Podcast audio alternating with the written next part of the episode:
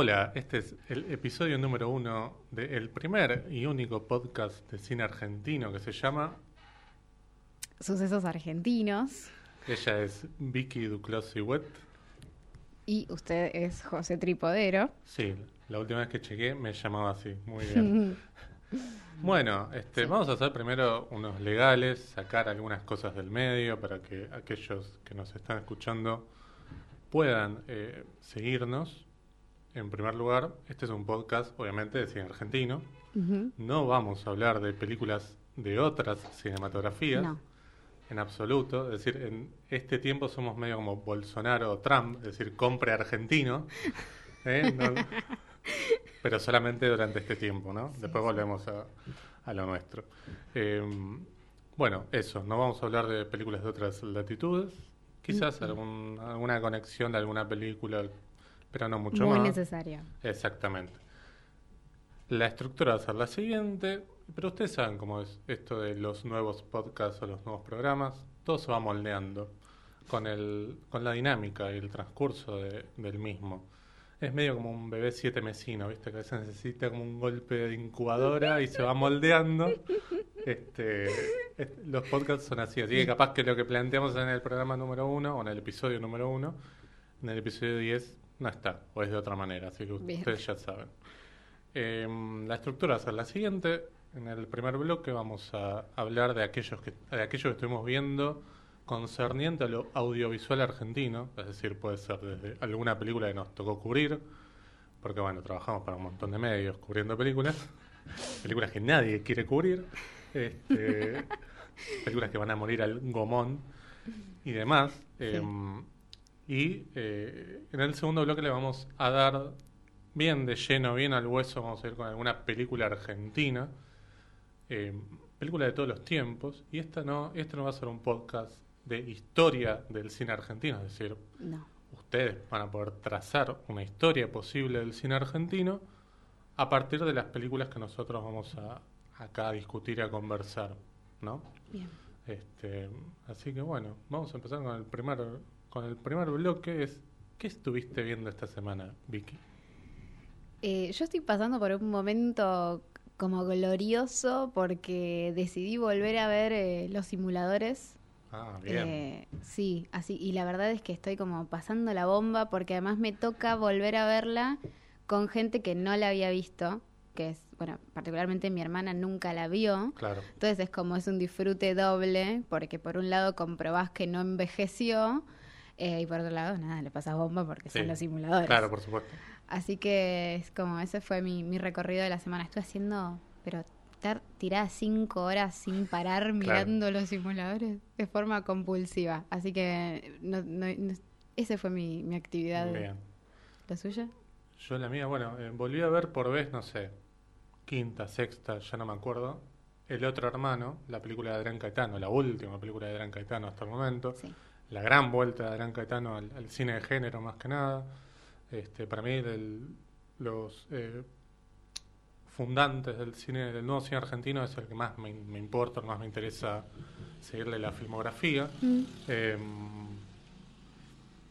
Nada, es la vuelta del cine de género, digamos. Es una película que está basada en un libro que se llama Bajo este sol tremendo, que tiene un título fantástico, eh, de Antonio Di Benedetto.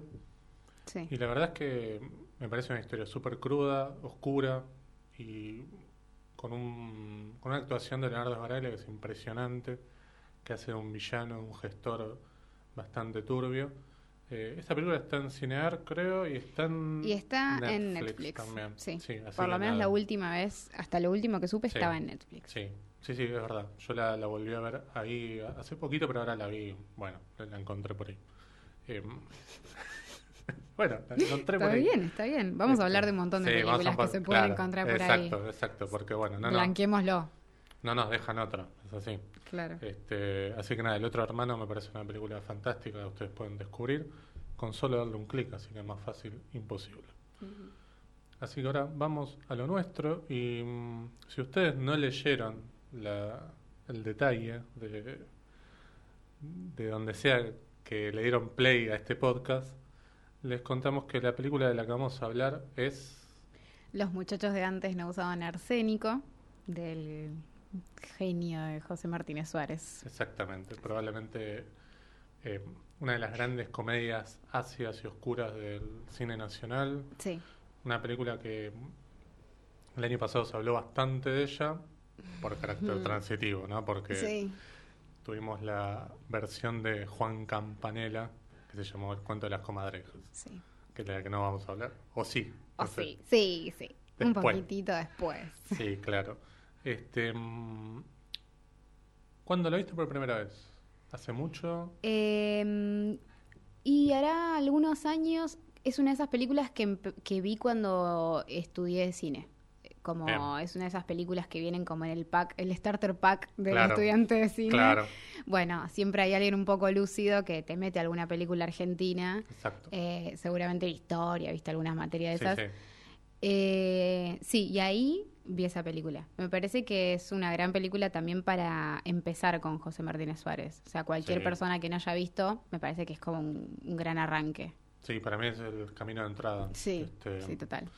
em, tiene varias películas. Hasta, mm, creo que hace muy poco, hace unos años, el ciclo Filmoteca. Bueno, para los que nos escuchan desde otros países, Filmoteca es un ciclo de televisión de la TV pública aquí en Argentina, Sí. conducido por Fernando Martín Peño, es un historiador, eh, divulgador de cine muy, muy importante.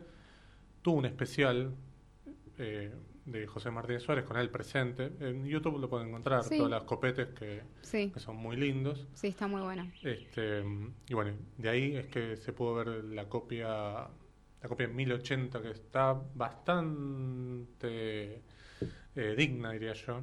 Este, y es la que está en YouTube. Es la que está en YouTube, se puede ver re fácil la Sí, película. exacto, no es una película que ustedes tienen que ir a, No. a pagar en Cinear, además como si fuera algo este, tremendo. Eh, bueno, met- metámosle. Primero tenía ganas de hablar del contexto de la película. Hablemos del contexto. La película, como vos decías bien, fue estrenada en 1976, en abril. En abril, sí. Exactamente. Eh, no había pasado ni siquiera un mes de la asunción a la fuerza de la dictadura militar en Argentina, eh, comandada por Jorge Rafael Videla. Esta película creo que lamentablemente tuvo la, la peor de las suertes que pudo tener una película. Sí, eh, de hecho la película tenía fecha de estreno en, en un cine, bueno, justamente para esta fecha que después fue la, el estreno oficial, ellos habían pedido que lo cambien porque entendían que el contexto del estreno no estaba muy bueno, viste, había como una, una cuestión muy oscura en lo que Sí. estaba pasando socialmente, y le dicen que el estreno solo podía ser o ese o un año después. Entonces, aceptan esta fecha de estreno porque dicen va a ser peor, inclusive, un año Sí. Y la película se estrena en el cine Ocean y da dos semanas en cartelera y desaparece. Claro, Esa exactamente. fue como un poco la historia del estreno. Exactamente, es una película que no la vio absolutamente nadie porque, bueno, eh, por dos motivos creo yo. Primero porque era una comedia, no estaba la gente probablemente con ganas de ver comedias en esa época. Y además era una película que, ahora cuando la, la empecemos a, a charlar Mm. bien de lleno, tiene un montón de citas o de cuestiones que tienen vinculación con la dictadura y que pasaron un poco el filtro de la censura, que no es menor porque eh, el censor de esa época era nada más, nada menos que Paulino Tato, el este recordado Paulino Tato, Mm, que era crítico de cine, que después, bueno, eh, trabajó como censor. Fue el, el, el que cortó un montón de películas, no solamente argentinas, sino de Sí. cualquiera, eh, de cualquier parte del mundo. Eh, bueno, está el documental de Santiago Calori, un importante preestreno que habla un poquito de Paulino Tato y tiene como Mm. este, varias, varias citas de él. Em, volviendo a- al contexto de la película, me parece que, que también es, eh, es importante esto de cómo algunas películas que tienen como soslayados ciertos temas sobrepasan un poco la, la, este, las tijeras de la censura. Sí, de hecho, el, el gran chiste de todo esto es que además es la película elegida para, para representar a Argentina ante, digamos, la Academia para los Oscars. O sea, Exactamente. e- era como el chiste de los chistes, es el Claro. colmo. Eh, Claro. claro, era, estaba buenísimo. Sí, Eh, pero sí, creo que tiene que ver con la inteligencia también, de una película hecha con inteligencia, me sí, parece. exactamente. Me parece como, a ver, eh, es como burlarse del malo en su cara, me parece como que eso era- Totalmente. Es un lujo. Totalmente. Eh, bueno, eh, José Martínez Suárez lamentablemente sufrió la desaparición de su Claro. yerno, creo, ¿no? O su nuera, era, no me acuerdo. No, su yerno, creo. Este, hasta el día de hoy no se sabe eh, dónde, dónde está, dónde está lamentablemente. Em, Es una película muy consciente sí, de eso. sí, O sí, totalmente. No, no, no es. No, para nada. Está súper pensada. O sea, me gusta eso también, como que es una película que eh, se esconde un poquito en la comedia negra como un género que uno pensaría que es un poco más grotesco, más Sí. como que exacerba lo que dice y en realidad mm, soslaya lo que dice. Exactamente. Em, vamos, si querés, con el argumento de, de la película. Sí, te quería contar un dato antes, Sí, claro. después del estreno, como fue eh, un fracaso. Martínez Suárez le envió cartas a todo el, a todo el equipo pidiéndole perdón por cómo había sido eh, el resultado de la película, Claro. digamos, como lo que había pasado, y recibe una carta de, de Sofichi, pero Sofichi va a su casa y se la lleva. Y le, tipo, como que le dice que no le tiene que pedir disculpas, pero le lleva la carta manuscrita hasta su casa a 24 horas después de que le haya llegado. Es como Hermoso una- un detalle. gesto re lindo. sí. Hermoso. Bueno, Ahí María está por ahí. Claro. Está por ahí el manuscrito de la carta, así que lo pueden encontrar. Ah, mira qué lindo Sí, eso. está lindo. Lindo detalle. Está bueno. Bueno, Mario Sofich, uno de los grandes directores del cine argentino, que tuvo en sus comienzos este, una formación de teatro, fue actor de teatro, de hecho. Este, y esto es medio como una vuelta a ese principio de él en, en- en el arte, digamos, ¿no? Sí. Porque es, es su última aparición como, como actor. Ya había dejado de hacer películas hace un tiempo y, y bueno, es como la, la gran vuelta de él a- al cine, en cierta manera. Eh, bueno, hablemos un poquito del argumento. A- acá, esto no lo dije en los legales, entre comillas, eh, vamos a espolear algunas cosas, así que estaría bueno que ustedes las vean las películas antes o le den pausa, las vean y vuelvan. ¿no? Sí, sí, sí. Este, bueno, la, la historia es bastante simple. Hay, mm, es la historia de una actriz, venida menos, interpretado por eh, Mecha Ortiz. Mecha Ortiz, exactamente, que eh, está como eh, recluida con su marido, su ex administrador y Mm. un ex médico eh, en una casona en Tigre o en alguna zona del conurbano bonaerense. Sí, Y eh, hay como una cierta tensión entre todos ellos. Y aparece un personaje como para exacerbar todavía más esas tensiones, que es el, el personaje que hace este, una, una joven que, que- que trabaja en una inmobiliaria y demás, con la intención de eh, quedarse con esa casa y empezar a convencer a cada uno de ellos de que la tienen que vender. En verdad, a quien tiene que convencer es a estos tres viejos carcamanes, eh, porque la que se quiere ir de esa casa es eh, el personaje de Mecha Ortiz. sí. Eh, sí, el personaje. Sí. Es, es, eh, me parece que es entretenido también porque la película juega con algo que es muy sencillo, que es decir, bueno, digo, personaje que quiere vender una casa, otro personaje que la quiere ayudar Claro, y tres que no quieren. Y el- la traba está en que hay un personaje que es necesario para que esas ese- esa ecuación se dé, que es el personaje de Pedro, sí. que también tiene que formar parte de la venta. Entonces es como un tironeo de este personaje Exactamente. constante. Exactamente. Em, lo lindo también es. eh, tiene un prólogo muy lindo la película, que es eh, Mecha Ortiz eh, viendo sus propias eh, interpretaciones de hace muchos años atrás. Sí. Y lo que está viendo en verdad es Madame Bovary de Carlos Schlieper, del año 47, que se me parece un detalle muy lindo también porque hay como una conexión con el cine argentino de oro, digamos, que fue el de los años 40, los años 50. Eh, Sí. ese me parece un lindo detalle. Sí, de hecho, esa escena eh, fue grabada en una prueba de vestuario, así como, nada, estaban haciendo prueba de cámara, prueba de vestuario, Sí, y hacen esa toma, y ese llanto, digamos, que, que es como bastante genuino, porque ella no sabía exactamente qué imágenes iba a ver, claro. y esa fue la única toma que hay de esa película, de, digo, de esa, Sí. sí, de esa escena, que fue la, la, la que quedó, digamos, en la película, que no se podía como volver a reproducir. Que más adelante, si hablamos de, de la remake, yo creo que es como el primer gran error de la película intentar reproducir algo que es irreproducible. Exactamente, y además el tema es que esta película lo que hace es comenzar con eh, mostrar, mostrándote un- una escena de una película argentina de la época de oro y la versión de Campanella lo que hace es mostrarte a esta actriz con el Oscar, digamos. Si bien nunca nombran el Oscar, es como una cosa medio como, este, nada, me parece como medio, me- Sí. medio fallida de entrada, digamos, la, eh, copiar esa cita, digamos, ¿no? Sí, sí, sí. Em, bueno, los otros tres actores son nada, menos- nada menos que Narciso Ibáñez Menta, que interpreta al, al médico o al ex médico, el gran Narciso Ibáñez Menta, este, uno de los grandes, no- nuestro Vincent Price, podemos decir, más allá que nació en España, pero hizo prácticamente toda su, su vida cinematográfica y televisiva acá en Argentina. Em, Arturo García Burr, me parece algo muy lindo en los títulos que dice la, este, la este, reaparición cinematográfica de Arturo García Burr. No. En los títulos dice eso, es muy lindo. Bueno, Mario Sofici, que lo habíamos nombrado, que Sí. es el ex administrador.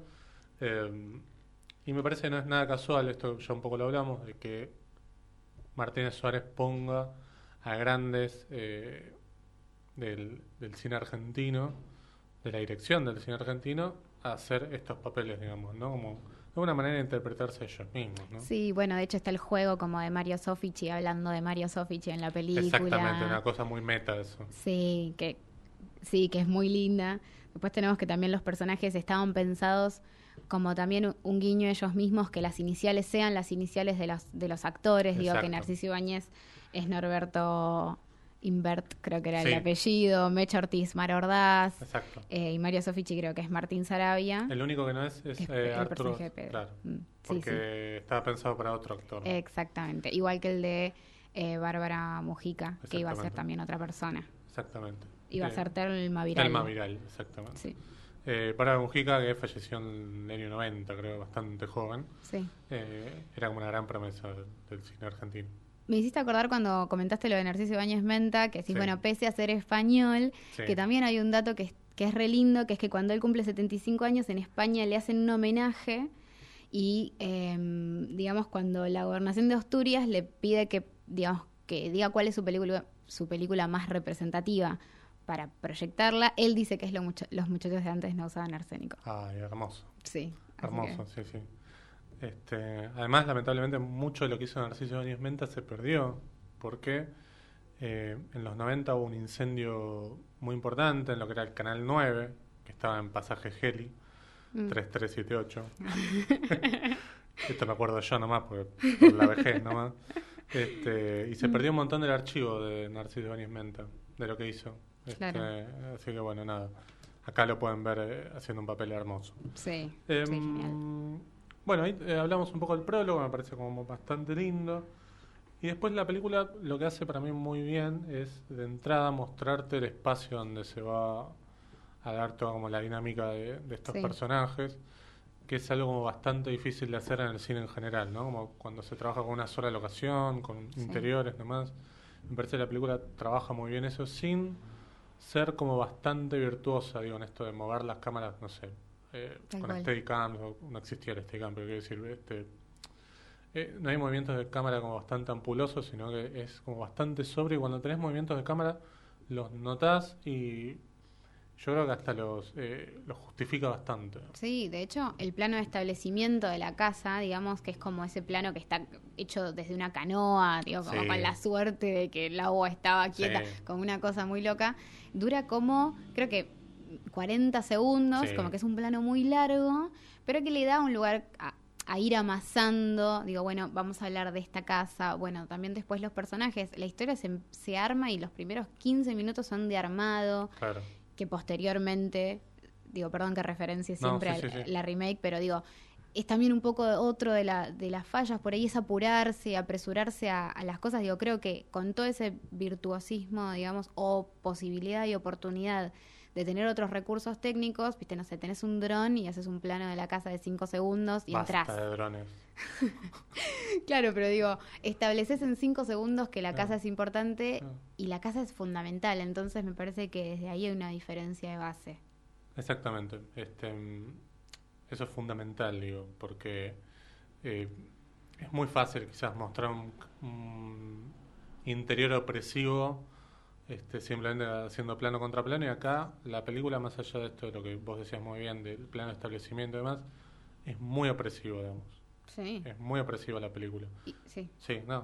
Sí, adelante. sí, no, y, y transcurre además Sí. en exteriores la mayor parte. Entonces es muy loco como la figura de la casa es como es como tan opresiva siendo que transcurre tanto en el jardín. Entonces Sí, hay como claro. una cosa de, de no solo es una casa, sino que es una isla. Por eso mucha gente dice, bueno, la casa en el tigre, pero en realidad nunca se dice que es una casa en el tigre. No, no, exactamente. Entonces no. eh, es como, bueno, un poco eso. Sí, claro. Este, mm, es muy lindo eso, cómo, cómo se trabaja la opresión desde el exterior, digamos. Este, cómo te da la sensación de que los personajes nunca pueden salir del lugar en el que están, digamos. Más Mm. allá de que el, el- el impedimento sería simplemente, bueno, tengo que ir a un lugar muy lejos y necesito el auto, no sé. Mm.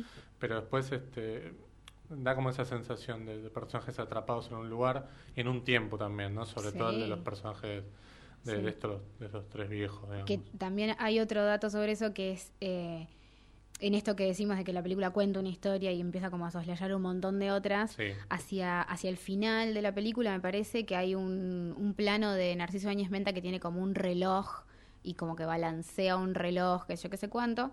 Eso lo hace él en, en rodaje. eh, y que cuando José Martínez Suárez se lo señala, él como que dice, pero esto es fundamental porque estamos hablando del tiempo, o sea, como una cosa de, bueno, estaba pasando eso, o sea, se estaba hablando de esa suspensión, de por algo los personajes tienen las edades que tienen, eh, que para mí creo que es otro de los, de los errores posteriores, sacar a los personajes afuera. Digo, es una película que de hecho era una ecuación de cinco y Sí. y tenía que ser cinco. De hecho, hay otra de la, como de las historias que decía que en el póster, en el póster no eh, le decían que no iba a funcionar el afiche porque no había galán para el personaje Claro. de la chica joven. Y, y Martínez Suárez era como, o sea, Adiviná esto que es hizo no va que le mete un galán. Pero además era como, bueno, José Martínez Suárez dice, hubieses, le pregunta, eh, ¿cómo se llama? ¿Quién hizo el libro? No me está saliendo en este momento. No pasa Lo nada. tengo por acá. Rafael Valles. Eh, le pregunta, digo, si él hubiese resignado, eh, si hubiese metido un personaje de más a la fuerza solo porque la producción se lo Claro. pedía. Y él lo que dice es, no, no se niega la posibilidad, pero dice, le hubiera encontrado la vuelta para que la ecuación, en vez de ser de cinco, fuera de seis personajes. Digo, era como, la, Sí. no era casual. Entonces, también otro de los errores posteriores es meter el galán de prepo y como que la ecuación no solo es de 5 a 6, de 7 de 8, porque no sé qué, viste como parece que la película era muy consciente de que esos pocos recursos Sí. que tenían eran todos los que necesitaban. Sí, sí, exactamente. Y hay algo que dice también Martínez Suárez eh, vinculado a esto, que es que él había hecho Los Chantas un año antes y había dicho que nunca más iba a hacer una película con seis personajes, sino que lo había pensado para cinco, digamos. Claro. Este, mm, hay otro dato también interesante que tiene que ver con el guion, que eh, está escrito también por Augusto Giustosi en colaboración Sí. con eh, Sí. Martínez Suárez. Mm. Y mm, lo lindo también de otro dato es que eh, Giustosi firmaba como Gius. Sí. Y eh, Martínez Suárez le dice, no, bueno, acá cuando vos haces algo seriamente tenés que poner tu nombre Augusto Giustosi, ¿no? Por eso en los títulos aparece como Augusto Giustosi, que fue el guionista de La Playa del Amor, La Carpa del Amor y un montón de otras cosas.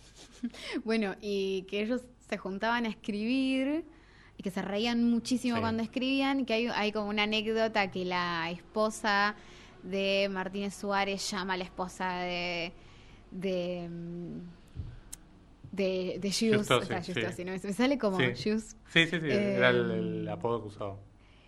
y le pregunta tipo como si de verdad estaban trabajando, porque pasaban tanto tiempo como juntos y se iban. Y ella le dice, la verdad que no sé si están trabajando, pero se están riendo mucho. Claro. Sí, es verdad. Y que ellos decían, bueno, si nosotros nos reímos y nos divertimos haciendo este guion, significa que, que vamos a poder hacer reír. Y que ellos se Sí, reían a claro, carcajadas. claro, claro, exactamente. Bueno, esto también es muy importante porque, eh, más allá de la época, eh, en general el cine argentino siempre tuvo unos problemas con la comedia, Mm. con, con la comedia de este tipo, digamos, ¿no? Una comedia, entre comillas, más eh, pulcra, si se quiere, o una, una comedia más de, de, de situaciones o de diálogos más mordaz o más eh, que juegue con la ironía, con el sarcasmo.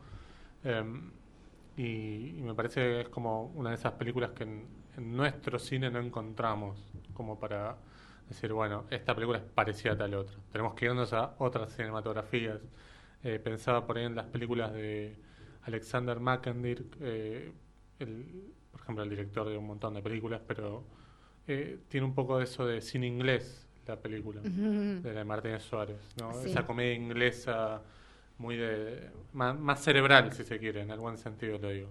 Sí. Em, volviendo a, lo, a lo formal, esto de la cámara que hablamos un poco, Mm. Eh, me parece también muy lindo cómo se presenta cada uno de los personajes.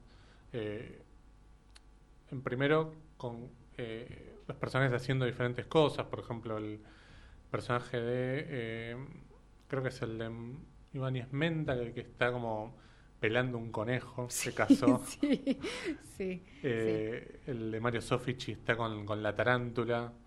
Sí. Este, pobre tarántula. Juanita. Juanita, pobre Juanita, dice en un momento. Juanita, sí, sí, sí. Este, Que dice todos jugaban en el rodaje con Juanita, Claro. menos Martínez Suárez. Martínez Suárez se podía vivir toda su vida sin jugar con una araña. ah, me, me hubiera gustado conocer a Juanita. Me gustan las arañas, por sí. eso. Ah, sí, ah, Claro, sí. sí.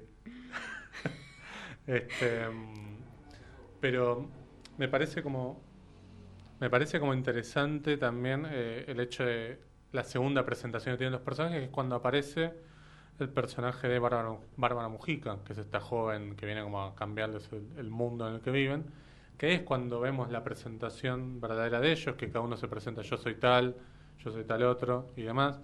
Y, y me parece como muy lindo eso también, cómo se puede presentar a personajes desde la acción y cómo se pre- puede presentar a personajes desde el diálogo, ¿no? Y lo hace muy bien, creo, Sí, en las cual. dos, en las dos situaciones. Nada, me parece también como interesante eh, cómo ellas dos, tanto Mecha Ortiz como el personaje de esta joven, eh, están como en una suerte de sintonía muy distinta a la de los otros tres personajes. Ellas están, están como más en un orden de, si se quiere, entre comillas, sobreactuación, y ellos están como en otro nivel, como más, más llano, creo, ¿no? Eh, digo, como, como una suerte de disputa actoral. Sí, sí, me parece que también hay algo, uy, de, Sí, sí. de comparar un poco. Me parece que es divertido porque hay como muchos puntos de encuentro desde distintos lugares. Como Sí. si bien ellas se encuentran eh, desde este lugar que mencionas vos y también Sí. desde el lugar como del objetivo compartido, qué sé yo, también se encuentra antagónicamente con el personaje de Narciso porque, digamos, tienen como esa cosa de que se tienen una fachada, tienen como una inteligencia diferente. Sí. Después el personaje de Sofichi que parece parece que está muy con el personaje de Narciso, pero se encuentra con el personaje de Pedro desde un lugar un poquito más ingenuo. Eh, digo, como me parece que los personajes se, se van como entretejiendo de una manera muy particular. Sí, sí, totalmente. Hay como un entretejido ahí en- entre todos ellos y, y está bueno como cada uno vos lo podés definir con a partir del perfil que se forma de cada uno de ellos. Digo, cada uno tiene ciertas características, cada uno tiene como eh, ciertos momentos también en la película, ¿no? Cada uno tiene su momento, me parece. Y eso es lo lindo. Eh, si bien la película para mí sigue funcionando, digo, más allá de que tiene 44 años más o menos, eh, hay algunas cosas que pueden quedar como media de modé. Más que nada en los diálogos, pero sin embargo creo que se sostiene bastante. Digo, es una película que la ves hoy y sigue pareciendo como muy moderna en esto de, de- de los diálogos y la- de la dinámica, pero Sí. sí, no, Sí. no, eso nomás. Eh, Yo, ¿sabes qué creo sobre eso en particular? Creo que hay algo de. no Por ahí no de los diálogos.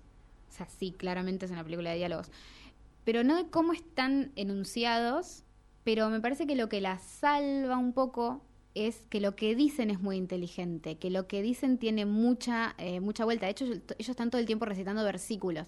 Entonces, ya ahí te das cuenta que va a haber sí o sí una lectura interesante atrás de eso. Entonces, más allá de que la, la enunciación por ahí tiene un artificio, porque lo tiene, sí, lo que dicen me parece que es lo que tiene como la vuelta de rosca necesaria para que eso no envejezca, que eso lo escuchás hoy, porque básicamente es la Biblia, lo escuchás a- Claro. toda la vida y va a tener toda la vida una forma de interesante de interpretarla. Siempre va a haber un contenido ahí atrás. Que de hecho también es un poco el juego de la película, que ellos Sí. sean como la Santísima Trinidad y Claro, que repiten exacto, cada exacto, uno exacto. completa los versículos, etcétera. exacto, exacto. Ellos son como la, la- la tradición y la tradición, digo, lo, lo clásico, y viene acá como lo nuevo a, a interponerse o a querer patear el tablero y destruir todo, ¿no? Sí. Y mm, eso está como bastante claro, digamos, pero eh, me parece interesante cómo se juega esta tensión entre el personaje de Bárbara Mujica, eh, la, la joven que, que quiere vender la casa o que quiere este, convencer a ellos de vender la casa, Mm. y eh, como la que está en el medio es Mecha Ortiz, en el medio, ¿no? Sí. Entre medio ellos dos, entre Sí, medio de esa sí. disputa. Sí, el personaje tiene como un, como un deseo un poco más, eh, más Manifestado. claro, sí, Sí. sí, como no tiene mucha vuelta de rosca, eh, como ya se sabe lo que ella quiere Sí. y un poco tu- su personalidad es lo que la, la maneja más sencillamente. Los demás Exacto. tienen como otra cosita más, más eh, diferente. Sí, exactamente. Este, mm, me parece que también...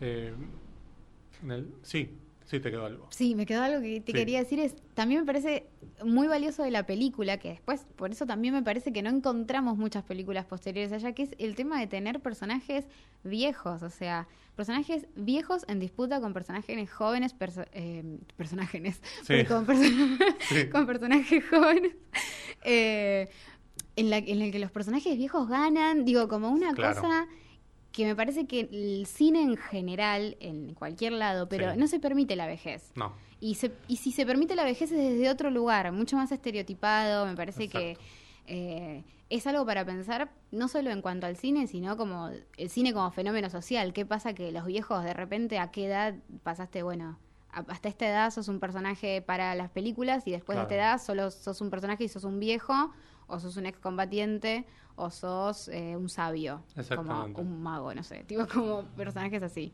Sí, sí, y aparte lo, lo lindo de eso es que en la película no quedan como los buenos viejos, este, que, bueno, son, este, no sé, como oprimidos por no la ganan juventud. porque son buenos. No, todo lo contrario, digamos. Se pone en juego la astucia, Sí. digamos, no solo la astucia de la, de la experiencia, digamos, Sí. sino la, la astucia propia de, de, de la construcción que tienen ellos como, como, Como personajes, personas. digamos. Claro, como personas y bueno, este el personaje obviamente de Bárbara Muji- eh, de Mujica está como exacerbada esa maldad de la juventud, de la modernidad que quiere tirar abajo todo lo viejo. Sí, sí, ella todo el tiempo, viste, nada, que feo ser viejo y que te Sí, pase esto, que van a ser viejo. O sea, hay una intención, pero me parece que es como muy noble que haya habido esa intención, que hayan hecho una película con viejos y decir, Sí. bueno, qué sé yo, viste, los abuelos al poder, viste, como una cosa Claro. que no se repite, o sea, No. que no se repite en el cine, me parece, No. en general. No, no, en general se pone un viejo eso, mirá cómo vive sus últimos seis meses de vida y se tira de paracaídas y hace bungee jumping y demás. Quiere ser joven, Claro, como otra vez como la juventud como valor, viste, como la Exacto. añoranza. Y ellos no añoran en ningún momento No. ser jóvenes, eso me parece re interesante también. No, no, exactamente. Este, eh, de alguna manera, pero tampoco lo hace de manera tan eh, transparente con el personaje de Mecha Ortiz. Sí, Pero hay como una suerte de castigo a ella que quiere como... En verdad en ningún momento ella dice que quiere ser joven o que quiere salir o que quiere vivir. No tanto, pero hay como una especie de castigo ahí. Que hoy sería imposible, creo, que esta película terminara de esa manera. sí, hoy lo pensaba justamente. Como, como, a ver, no le vamos a caer a Martín No, Suárez, por por, favor, favor. ¿no? Con feminismo este, a destiempo, pero digo, eh, ¿qué pasaría hoy si se estrena una película así, con este final? Eh, digo, con estas polémicas bastante chotas, o sea, ¿no? A veces, eh, tal película termina así, ¿no? ¿Qué sé yo? No sé, se da con películas de hace un año, dos años. Sí, sí, yo, qué sé yo, yo creo que la película es como tenía que ser. Sí, claro. Digo, era necesario que los tres que están juntos sean tres varones y era necesario. Y sí, O sea, y era necesario que, o sea, digo, qué sé yo, en la ecuación, como volviendo antes, sí, eh, el personaje de ella para mí era fundamental que tenga los mambos que tenía con, con añorar, eh, digamos, como su pasado de actriz, como una cosa así de, de personaje olvidado. Digo, ellos inclusive eh, un par de veces en la película resaltan que ellos tienen la posibilidad de volver a ser lo que eran. O sea, Claro. ellos no es que no es que perdieron su carrera, no sé qué. Ellos eligieron estar donde están. Ella es la que no eligió estar donde está.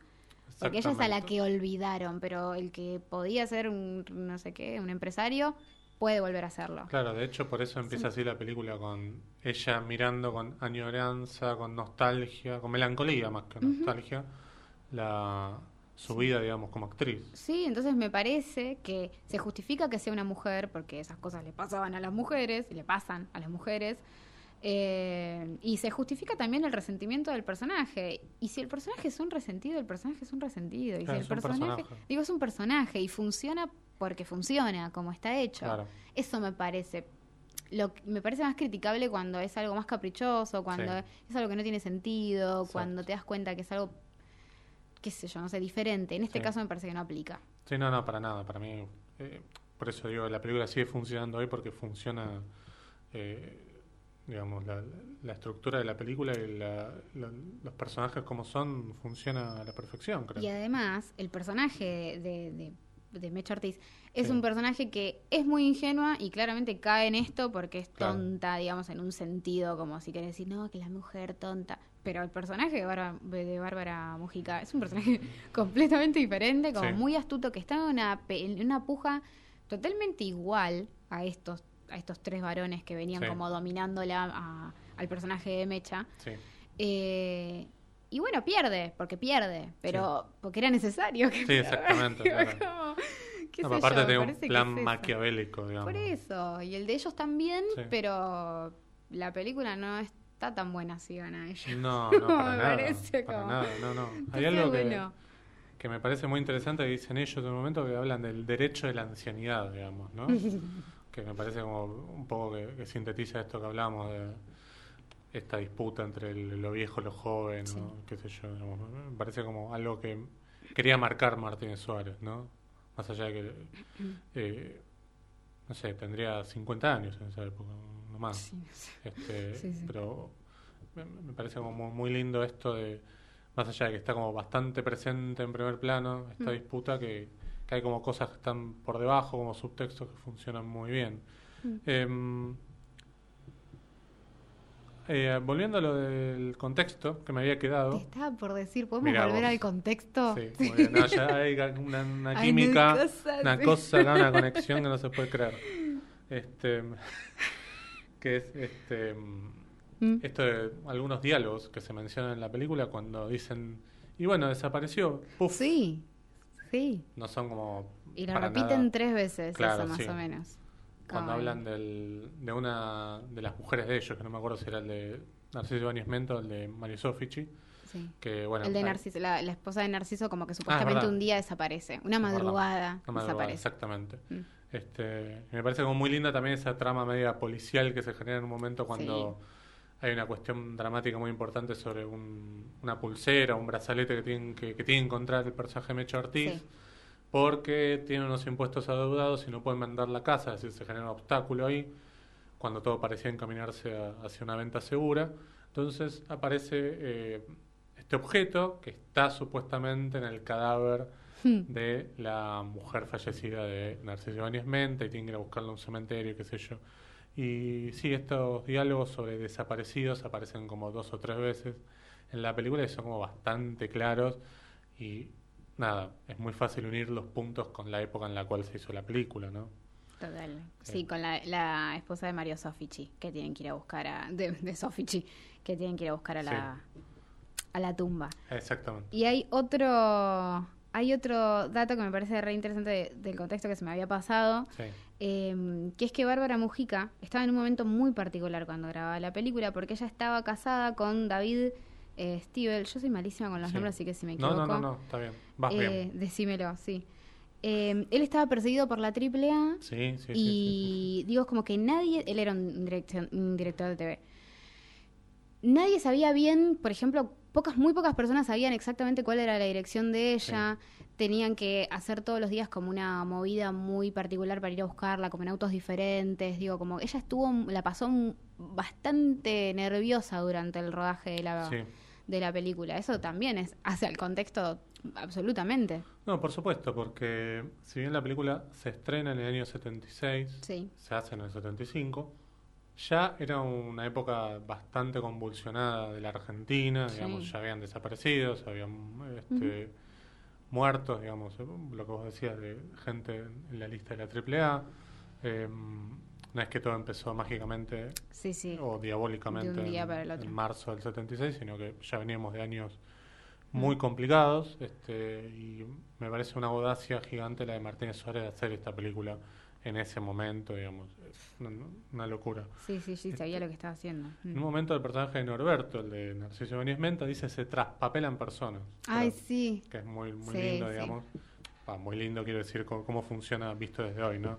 En ese momento era, no sé, como un diálogo muy muy propio de lo que estaba sucediendo en ese momento. Es, es sí, además, no sé, me parece que la película quizás hoy la vemos, también me, me pregunto un poco cuál era la interpretación, también, que también la película como no fue un éxito en taquilla es como, es difícil porque decís, no sé cuántas personas la vieron en ese momento y qué interpretaron de eso, en ese momento, de esos diálogos, de esas sutilezas. Entonces, por ahí con la visión de hoy digo, increíble que eso haya pasado. pero, pero nada, me resulta como difícil imaginármelo por cómo se terminaron dando las cosas y porque inevitablemente la lectura la tenemos que hacer mucho tiempo después. Sí, completamente de acuerdo. Este, de hecho, la película creo que tuvo un, nuevo estreno en el año 84, 85. Este, y bueno, gracias al VHS de alguna manera tuvo como una segunda vida. Hmm. Eh, pero nada, no es lo mismo que, que, si se hubiera estrenado en otro momento, que se hubiera estrenado en un contexto un poco más favorable o amigable, digamos, para ver películas. Hmm. Em, hay algo también me parece interesante sobre cómo está armada la, desde lo formal la película, vuelvo a esto, que es la composición de los cuadros, me parece. Cómo están ubicados los personajes. Cómo eh, hay como una... Bueno, ahora que nada, se, hablan de algunas películas y de composiciones, qué sé yo, me parece que lo que hace Martín Suárez acá es brillante en cuanto a cómo ubica cada personaje en, una esquina del cuadro, en un, sí, en una esquina del cuadro, cómo lo pone en el centro a ella, cómo pone fuera de foco detrás a otro, digamos. Parece que hay como una, inteligencia eh, superior, digamos. Eh, digo, porque era una época en la cual, eh, digo, hoy encontramos un montón de directores y directoras que hacen cosas brillantes y tenemos, no sé, no digo una película por semana buena argentina, pero sí tenemos, no sé, el año pasado, en el 2019, a mí me costó elegir las mejores películas argentinas porque había varias, había muchas. Sé allá de si fueron más vistas o menos. Pero eh, en el año 76 era muy difícil encontrar películas, era una época bastante oscura mm. en general para Argentina, pero para el cine mucho más. Y me parece que, que, esta película muestra un tipo que era un gran director, eh, desde lo formal. De eso de los cuadros estaba pensando ahora que lo que lo mencionabas, como que me, se me viene a la cabeza pensar que hay algo también de cómo se ordenan los personajes en cuadro, que tiene mucho que ver con esto de la casa, que se menciona en la película, que está, que es como un elemento, eh, porque está, estaba recordando algunos planos en donde los personajes de ellas se ubican y ellos se reubican en el plano como, como alrededor, como estratégicamente, como me parece que hay algo de esa dinámica del cazador eh, y de la presa y de la, bueno, de la comadreja, como que está, me parece que también funciona intracuadro. Sí, totalmente, totalmente. Este, me, parece como algo eh, muy lindo, digo, más allá de que puedas encontrar una copia que no se vea del todo bien, estos detalles se aprecian, digamos. Lamentablemente no tenemos una cinemateca acá en Argentina, esto es algo que voy a decir muchas veces en todos una los vez por episodio, por, lo, menos. Sí, por lo menos. si tuviéramos una cinemateca, es decir, un espacio, una entidad que cuida el patrimonio fílmico de la Argentina, tendremos una copia, por lo menos para hacer eh, un máster eh, de esto y que se pueda ver mucho mejor de lo que se ve en YouTube o en cualquier lugar donde uno pueda acceder. Em, no sé, a mí me queda hablar del final nomás. Eh, si querés que hablemos del final. Hablemos, del final. bueno, ya hablamos un poco de esto de los derechos de la ancianidad, que, que nombra un personaje en un momento. Eh, me parece muy interesante el plan que se arma, ¿no? Si la película no la, digamos, no te la ves venir demasiado, digamos, más allá de que vos crees que hay algún plan que están pergeneando estos hombres, eh, me parece como muy interesante esto del, juego, del... Eh, cuando alguien, bueno, no sé si en otros países de Latinoamérica se utiliza este juego de esconder algo, que alguien trate de encontrarlo y de acuerdo si está cerca o no, empieza a decir frío, caliente, tibio que es un juego que hacen previamente en la película de manera mucho más inocente y acá tiene como una suerte de significación mucho más eh, linda por esto de que está en juego la vida, digamos. Mira, te voy a decir algo que me pasa un poco, que siento que la película es recontra efectiva en cómo Sí. construye el, el... Para una persona que no la vio nunca, me parece que estoy segura que no va a sacar al toque la, la vuelta. Me parece que no, no es tan evidente. Digo, hay cosas que son obvias, pero porque además las dicen. Sí. Digo, vos ya sabés quiénes son ellos, sabés Sí. cuál es el juego que se empieza a dar, pero hay cosas que se van dilucidando un poquito después. Parece que está bien, bien eso. Me da mucha lástima pensar que haya personas que quizás empezaron con la remake y vayan a ver. Eso me da mucha lástima, te juro, porque siento Sí. que la otra es tan obvia y esta no, pero bueno, Claro, ya te da toda la información, entonces vuelves. Me da lástima pensar en eso. Sí, pero No sé, me bueno. pasa. No, no, eh, concuerdo. Concuerdo. concuerdo totalmente. Lo que digo es que que alguien llegue a ver esta película, así sea a través de, de la película de Campanella, No, ojalá. es, un, Sí, es un logro, digamos. Sí, sí, sí, por favor. Este, y yo creo que mucha gente fue a ver eh, la película de Martínez Suárez porque vio la de Campanella, me parece. Qué Sí, sé yo. sí, funciona. Sí, Me da funciona. un poco de lástima que se pierda un poco Claro. eso porque es una película que al haber envejecido Sí. hay cositas que eh, pierden un golpe de efecto. Entonces, si encima esas cositas que ya perdieron un golpe de efecto por el tiempo lo pierden porque ya las viste en otra, por ahí no es el. Quizás una persona no tenga el mismo deslumbramiento que tenemos nosotros Sí, que la vimos antes de ver una remake. sí, exactamente. Eso me parece. Eh, no hablamos del título de la película. Ah, exactamente, claro. Estoy sí, pensando. Sí, sí, sí, claro. Bueno, es, eh, hace cita a un tango que se llamaba Los muchachos antes usaban gomina. Y a la, la película, eh, claramente hay un juego ahí, un paródico, me parece lindo. Seguramente vos tenés muchos datos. No, más. tengo Eh, uno, Bueno, dale. No, tengo uno que lo quería decir porque me parece que es el germen del título de la película, genial. Que mm, a él lo estaban apurando, a Martínez Suárez lo estaban apurando por teléfono, porque para que le ponga un título a la película, Claro. que él quería que se llame Las Comadrejas, le dicen, no, no se va a llamar Las Comadrejas, pues es un título que espanta a la gente. Y él dice, los muchachos de antes no usaban arsénico, pero le, lo dice como, le dice, por favor que sea provisorio. Y el productor le dice, no, es genial. Y que él sentía que, la- que el nombre de la película era como las películas de Olmedo y Porcel. Dice, no, lo odiaba y nunca encontró un título para la película. Menos mal, porque es genial el título. Para mí sí. Es genial, es mucho mejor que, bueno. Que las comadrejas. el cuento de las comadrejas, digamos. Pero bueno, esa es como un poquito la historia del título. Genial. Sí, sí, es verdad. El título tiene, tiene como. De alguna manera, lo que hace el título también es eh, sintetizar un poco lo que va a venir después de la película, ¿no? Que va a tener como este tono medio irónico, sarcástico y, y divertido, creo. Para mí tiene mucha reminiscencia de otras cosas. Se puede, claro. no, no sé. Me, me parece que engloba cosas in- interesantes. Sí, después tiene cosas como más. eh, eh, detallitos que tienen que ver con el tema del leitmotiv de la película, que lo escuchamos en los títulos y después el personaje de. Creo que es el de Narciso Ibáñez Menda y lo vive Lo silbando en toda la película y tiene como un- una cosa medio macabra de fondo, ¿no? Sí. Una, una, una sensación medio de, Sí, sí, sí, de sí, que algo va a pasar, ¿no? El, el silbido le da como otra connotación, creo. Eh, me parece como muy lindo también eso de, de utilizar la música de película de esta manera, digamos. Que, insisto, el cine argentino en ese momento era medio como plano contra plano, vamos, nos vamos a casa, digamos, no, no hay este mucha vuelta con ciertos aspectos del lenguaje cinematográfico, digamos, más bien poco. Eh, y nada, y si querés hablamos un poquito de la película de Campanella. Eh, Quería comentar sobre la sí, música sí. en general que la hizo eh, Tito Rivero y que casi se pelea muy fuerte con Ah. Martínez Suárez, sí, porque él hacía cosas y lo llamaba cuando tenía algo que cuando tenía una composición que creía que iba con la película lo llamaba. Entonces Martínez Suárez iba y le decía que no. Entonces en un momento se cansa y le dice como, "Ah, mira, me parece que tenés que buscarte otro compositor. Y le dice, porque yo la verdad es que hago un montón de cosas y te llamo cuando encuentro algo. Y Martínez Suárez le pide que le muestre todo eso que él descartaba. Y de esos descartes sale como, ah, es esta, esta es la música para la película.